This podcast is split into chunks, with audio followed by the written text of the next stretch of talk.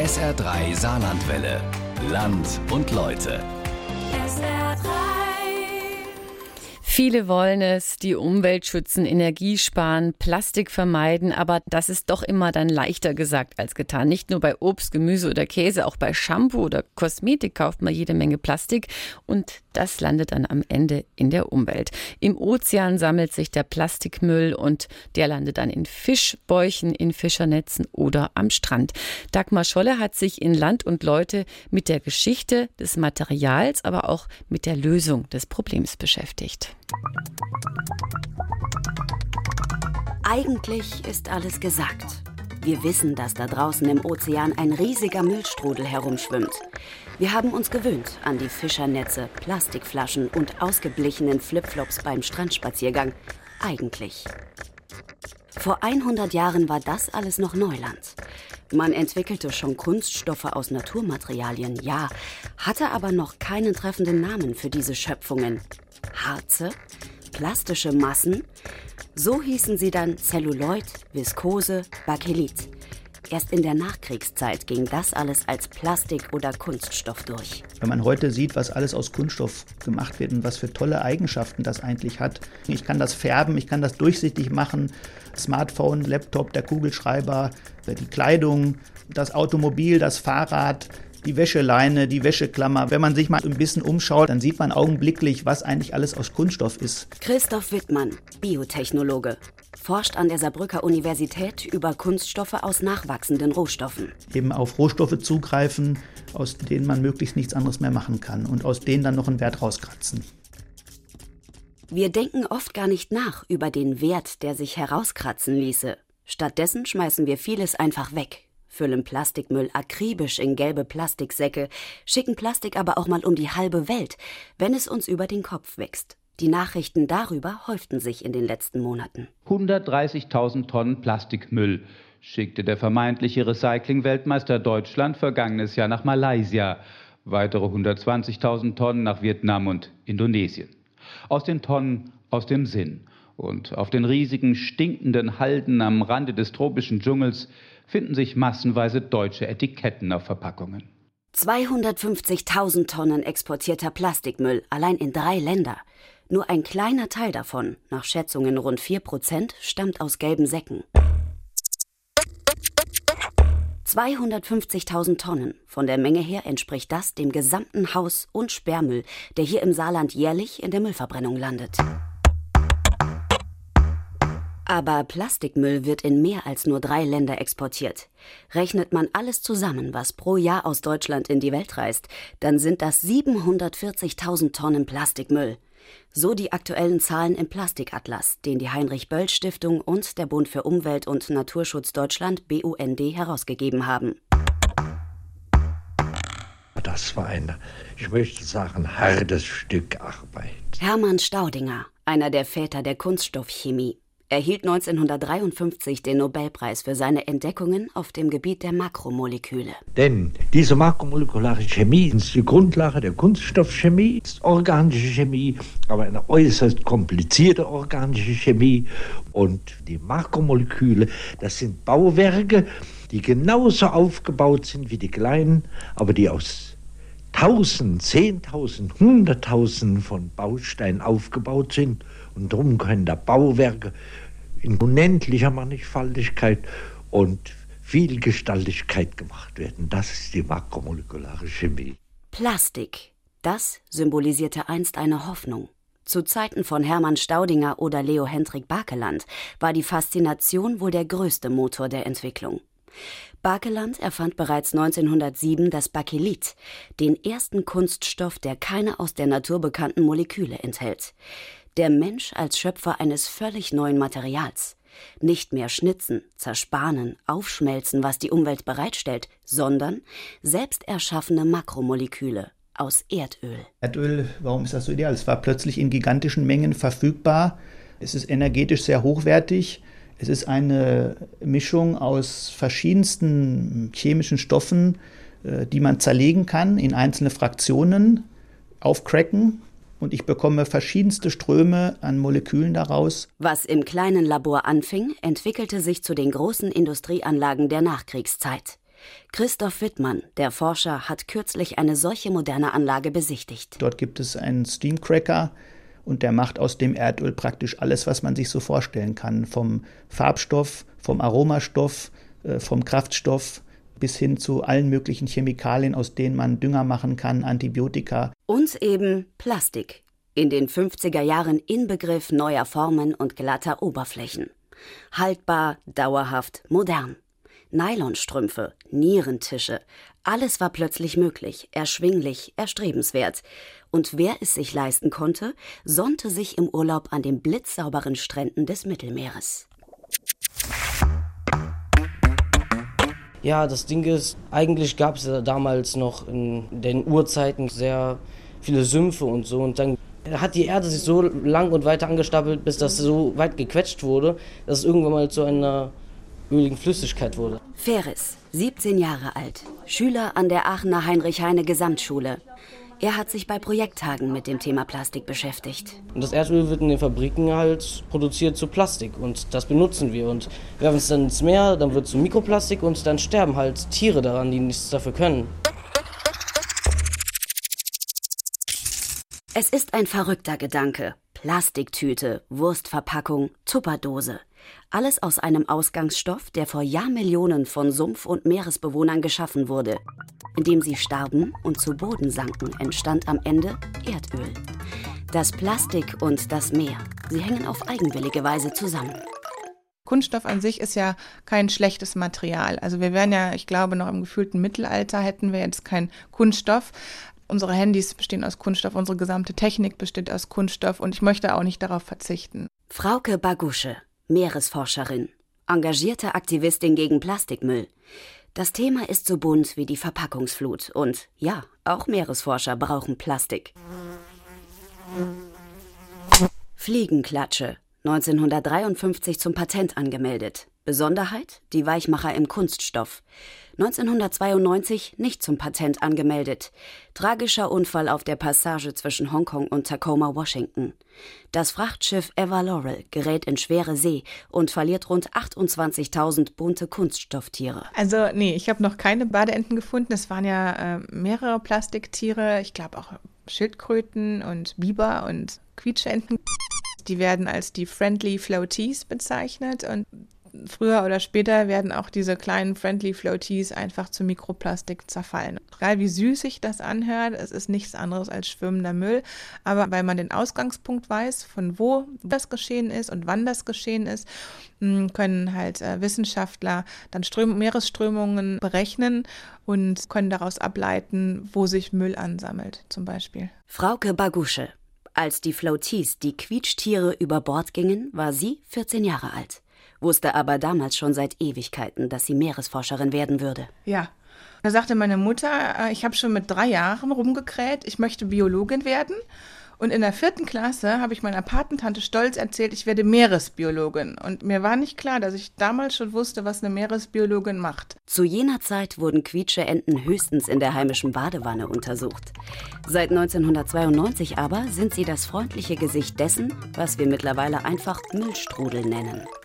Man hört ja immer über nebulöse Müllteppiche und die Vorstellung, die sich dann in den Köpfen der Menschen oft bildet, ist, dass man dadurch Berge von Plastik segelt, ja, quasi mit einem Eisbrecher voran, um überhaupt da durchzukommen. Aber Tatsache ist, dass diese Plastikteppiche, die existieren, aber die sieht man so mit dem bloßen Auge nicht. Das ist sogenanntes Mikroplastik, was wirklich unter der Wasseroberfläche als feiner Smog schwimmt, wie Plastikkonfetti. Frauke Bagusche lebt in Saarbrücken. Aufgewachsen ist sie in Hessen. Beides bekanntlich keine Küstenländer. Strand gab es also nur im Urlaub. Plastik hingegen überall. Ich habe tatsächlich früher schon aus eigener Initiative den Wald aufgeräumt und unseren heimischen Bach, den Asbach. Und da habe ich meine Freunde in der Straße gefragt, ob die Lust haben mitzumachen. Und dann haben wir, ich glaube, drei Säcke Müll gesammelt. Und dann ist mein Vater mit uns zur Gemeinde gefahren und das haben wir dann der Gemeinde vor die Haustür gestellt. Nur eben, da wo das Plastik richtig wehtut, kommt man nicht so leicht dran, wegen der schwierigen Dimensionen. Ein Amerikaner hat einen neuen Weltrekord im Tiefseetauchen aufgestellt. Mit seinem U-Boot tauchte er bis auf 10.928 Meter auf den Grund des Marianengrabens. Dort haben er und sein Forscherteam nach eigenen Angaben drei neue Tierarten, aber auch eine Plastiktüte gefunden. Menschen hinterlassen eine Menge Müll auf den Bergen. Schon jetzt ist die Weite aus Schnee und Eis übersät mit leeren Zelten, Sauerstoffflaschen, Kletterwerkzeugen oder Verpackungen. Nicht zu vergessen all die Plastiktüten, die sogenannten Poobags. Denn all die Bezwinger müssen ja auch mal für kleine Bergsteiger indem man an Fließgewässer dieses Netz reinhängt und dann schaut, hey, wie viel Mikroplastik bleibt in diesem Netz hängen. Und wir haben das gemacht mit Schülern an der Blies. Und die Blies im schönen Biosphärenreservat war leider hochbelastet mit Mikroplastik. Alle Größenordnungen, überall. Plastikfreie Orte? Fehlanzeige. Plastikfrei leben? Ein frommer Wunsch.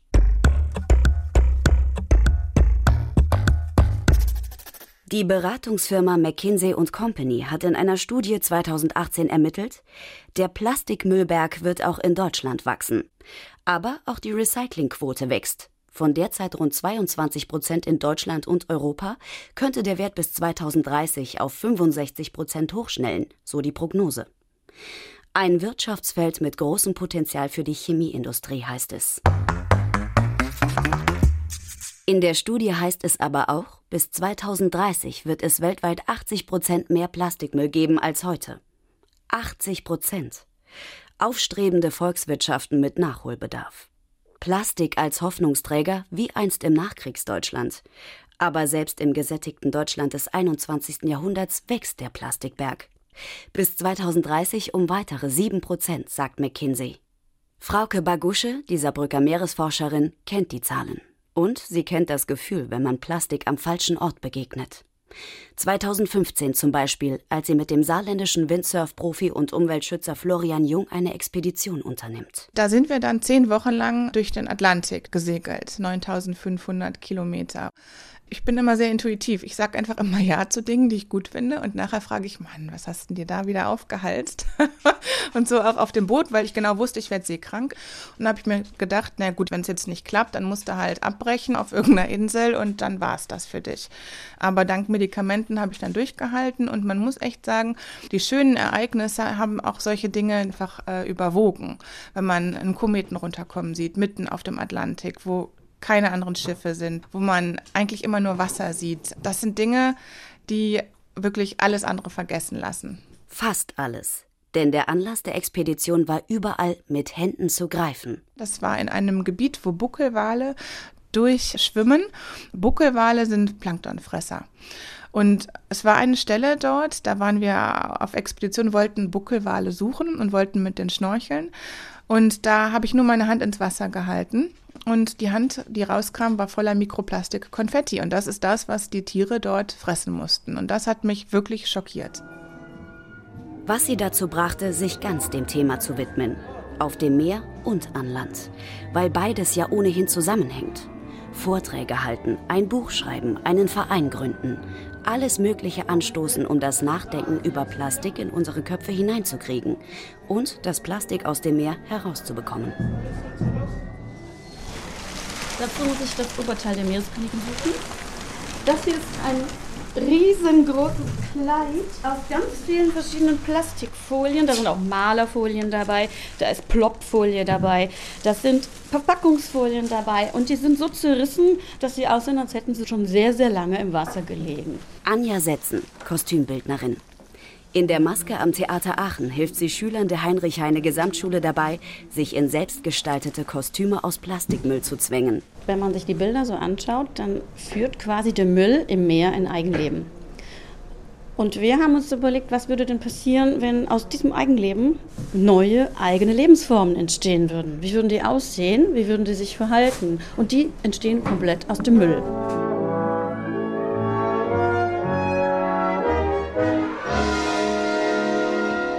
Der zweite Satz zum Beispiel ähm, geht um Meeresströmungen. Christopher Watt, der frühere Generaldirektor des Saarbrücker Staatstheaters, ist jetzt am Theater Aachen. Frauke Bagusche kennt er von früher. So entsteht die Aufführung Making Waves. Wards Orchester spielt das Stück La Mer von Claude Debussy. Die Schüler bewegen sich dazu als neue schillernde Lebensformen über die Bühne und Frauke Bagusche liest aus ihrem gerade erschienenen Buch Das blaue Wunder. Und ich kann mir da vorstellen, dass wenn man diese Plastikthemen vor sich hat, dann kann man schon sehen, wie Plastik durch das Meer mitgetragen wird und, und wie chaotisch das sein kann. Und auch im dritten Satz finde ich, dass es eine bedrohliche gibt, so eine gefährliche. Zu unserer Zeit könnte man wirklich behaupten, dass das Gefährliche beim Meer ist diese Plastikverschmutzung. Claude Debussy hat sein Stück 1905 komponiert, in Eastbourne am Meer. Für Konzertdramaturgin Pia Rabea Vornhold spielt auch Kunst eine Rolle beim Thema Plastikmüll. Es ist eine absolute Wechselwirkung zwischen der Kunst, die natürlich den Anspruch hat, auch irgendwo etwas Schönes auf die Bühne zu bringen, also einfach auch diesen romantischen Aspekt, aber dann auch Bilder aus der heutigen Zeit. Man dann sieht, wo dann eben auch Plastikmüll am Strand liegt. Also wirklich diese morbide Schönheit man vor Augen geführt bekommt. Das ist eine schöne Verbindung eben auch zwischen Politik, gesellschaftlichen Thema und Musik. Und ich glaube, Musik schafft einfach nochmal ein anderes Auge. Wie würde man heute vielleicht das Meer anders komponieren oder anders interpretieren? Erleichterung und Stolz sind spürbar, als alle am Ende mit ihren bunten Plastikkostümen wieder in der Maske sitzen. Verschwitzt, lächelnd. Ein letztes Foto und ja, sagt Kelvin, man muss schon über seinen Schatten springen. Anfangs war ich skeptisch und dachte mir, das wird langweilig sein oder wie soll man ein Kostüm aus Plastikmüll erschaffen. Aber dann nach dem ersten Tag hat man Ideen gefunden und am zweiten Tag hat es dann angefangen, wirklich Spaß zu machen, weil man diese Kostüme dann halt selbst entwerfen durfte und quasi seine eigene Fantasie in dieses Kostüm hineintun konnte. Und am Ende würde ich halt sagen, wenn ich jetzt Plastik anschauen müsste, würde ich sogar sagen, dass man daraus was Neues machen kann, so wie wir das halt gemacht haben. Kostüme gebastelt, könnte man daraus quasi was anderes machen, vielleicht aus einer Plastikflasche einen Plastikbecher oder was auch immer.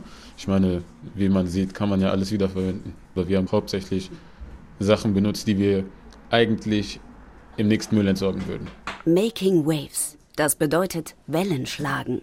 Dass die Wellen von Saarbrücken bis nach Aachen schlugen, war wohl eine dieser vielen Strömungen im Konfetti der Ideen gegen die Plastikflut. Also ich bin wirklich beeindruckt, dass sie den Mut dazu haben, auf so einer großen Bühne zu stehen und sowas zu machen. Äh, die haben meinen Respekt. Und die zeigen das mit ihrer Mode ganz deutlich, dass Plastik, unser Wegwerfartikel, durchaus noch einen Wert hat und eine gewisse Schönheit. Und Plastik hat einen Klang, auch im übertragenen Sinne.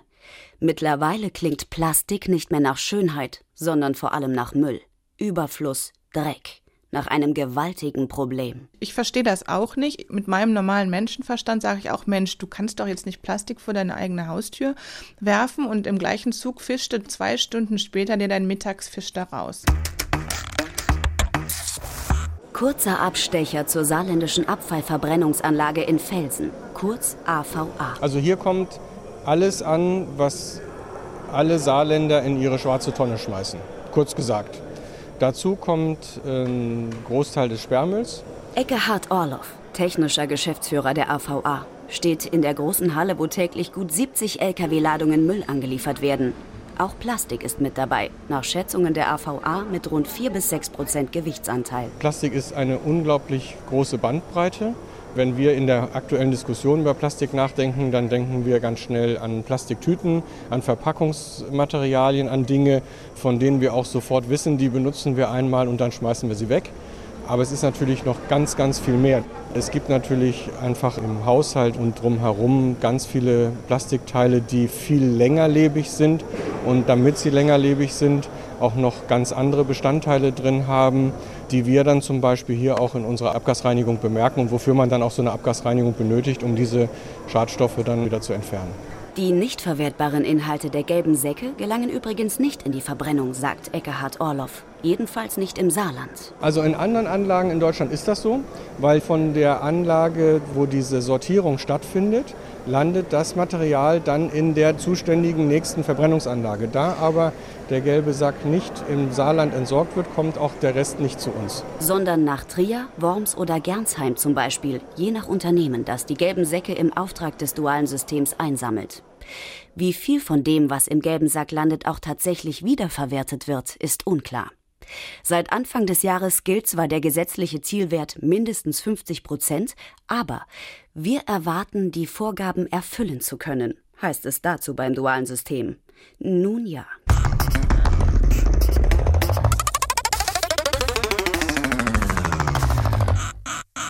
Einen Klang hatte Plastik auch schon in den 1970er Jahren. Jute statt Plastik lautete damals der Slogan. Jetzt nimmt das Thema wieder Fahrt auf auch in der Politik. Und deshalb hat Deutschland eine besondere Verantwortung, dieses weltweite Problem endlich in den Griff zu kriegen. Nun also haben auch die Grünen das Thema entdeckt und nutzen die Gelegenheit direkt auch, um auch uns das böse Plastik auszutreiben. Insbesondere, wenn ich dann auch zur Problemlage hinzufüge, dass bis 2018 Deutschland einen Großteil seiner Plastikabfälle nach China exportiert hat. Während die Kunststoffkreisläufe in Deutschland mit über 97 Prozent fast vollständig geschlossen sind. Das war schön, das war billig, das wurde als Recyclingquote angerechnet. Herr Kollege, Sie haben gerade gesagt, 97 Prozent des verwendeten Plastiks befinden sich im Recyclingkreislauf. Und seitdem China aus Umweltschutzgründen ein Importverbot verhängt hat für diese Plastikabfälle, geht jetzt ein Großteil nach Malaysia. Ich habe aktuell eine Studie, wo es keinen Widerspruch aus dem Umweltministerium oder so gab, dass 94 Prozent des bei uns eingesetzten Plastiks entweder verbrannt oder exportiert wird. Man konnte mit dem Finger auf dem pazifischen Plastikstrudel zeigen, guckt mal die Asiaten. Angesichts dieser eindrucksvollen Zahlen, wie können Sie hier behaupten, dass Deutschland ein Vorbild beim Thema Umgang mit Plastik ist? Das würde ich einfach mal gerne hören. Wie die Strudel drehen sich Gesellschaft und Politik in Deutschland im Kreis, wenn es um Müllvermeidung geht. Bundestagsdebatte Februar 2019. Vieles dreht sich im Kreis, ja. Aber Vieles kommt auch in Bewegung. Oktober 2018. Das EU-Parlament stimmt für ein Verbot von Wegwerfplastik. Januar 2019. In Deutschland tritt das neue Verpackungsgesetz in Kraft. 2014. Berlin. Der erste Unverpacktladen entsteht. 2017. Saarbrücken. Auch hier kann man jetzt unverpackt einkaufen. Bücher zum plastikfreien Leben findet man mittlerweile wie Zigarettenstummel am Strand. Dünne Bioplastiktüten an der Gemüsetheke werfen die Frage auf, zugreifen oder nicht. Apps informieren über Mikroplastik. Social-Media-Gruppen verabreden sich zum Müllsammeln. Nur einige Beispiele von vielen. Frauke Bagusche, die Meeresforscherin, hört auch immer mal wieder, dass das alles nervt oder zumindest anstrengend ist. Mensch, Frauke, jetzt müssen wir den ganzen Urlaub Strand auf und ablaufen und Plastik sammeln, weil unsere Tochter uns was von Mikroplastik erzählt hat. Und da habe ich mir gedacht, super, Erfolg auf ganzer Linie und habe die Menschen dann auch gebeten, das mit nach Deutschland zu nehmen, ihren Müll, den sie selber produziert haben, von Duschgels etc. und den, den sie gefunden haben, weil er hier ja besser entsorgt werden kann, als das dort der Fall ist. Und trotz alledem, der Plastikmüllberg wächst, wenn die Prognosen stimmen. Auch Christoph Wittmann, der Forscher, möchte das Problem lösen. Er setzt dafür auf nachwachsende Rohstoffe. Hier in diesem anderen Eimer, wenn wir mal jetzt hier aufmachen, das ist also jetzt der Rohstoff. Der riecht jetzt auch ein bisschen modrig. Das ist jetzt einfach ein braunes Pulver. Das ist dieses Drittel aus dem Holz, für das man keine andere Verwertung hat, das eigentlich übrig bleibt, das man heute verbrennt. Das produziert eben auch große Mengen an CO2. Lignin, ein Reststoff aus Land- und Forstwirtschaft. Bislang kaum genutzt. Wenn jetzt der Bauer sein Mais anbaut oder sein Getreide, das Lignin ist im ganzen Reststroh sozusagen enthalten, mit dem kann man nicht mehr viel anfangen. Bislang jedenfalls. Aber das ändert sich gerade. Denn Christoph Wittmann und seinem Team ist es gelungen, aus Lignin mit Hilfe biotechnologisch veränderter Bakterien Kunststoff herzustellen. Kurz gesagt, aus braunem Pulver machen sie weißes Pulver, Mukonsäure, Rohstoff für Kunststoff. Jetzt wollen sie die Industrie davon überzeugen. Je weiß es am Ende ist, umso besser. Und dass wir wirklich jetzt auch Kilogramm davon haben, das versetzt uns jetzt eben auch in die Lage, jetzt den nächsten technischen Schritt zu gehen, wenn wir uns jetzt mit Industriepartnern zusammentun. Und die wollen natürlich auch eine gewisse Sicherheit, dass man da jetzt kein Luftschloss gebaut hat. Und wenn man dann quasi diesen Bottich dann mal auf den Tisch stellt, dann ist das schon auch dann sehr überzeugend. Lösungen lassen sich finden. Müll vermeiden, Zigarettenstummel sammeln, Obstbeutel nähen, Ocean Cleanup, forschen, was auch immer. Das Plastik hat sich längst in die Köpfe gesetzt. Dort müssen wir es packen. Dann klappt es vielleicht auch bis in die Tiefen des Meeres. Natürlich können wir etwas ändern und primär geht es darum, einfach die Plastikflut, ob Mikroplastik oder größere Plastikpartikel, die ja so oder so später zu Mikroplastik zerfallen, daran hindern, in unsere Natur zu gelangen, sei es in die Böden, auf unseren Äckern, in die Flüsse oder ins Meer. Also zu spät? Nein, das muss ich ganz rigoros sagen. Es stimmt nicht. Es ist spät, ja, aber wir wissen um das Problem und es wird auch viel daran gearbeitet, dass diesem Problem Lösungen entgegengesetzt werden.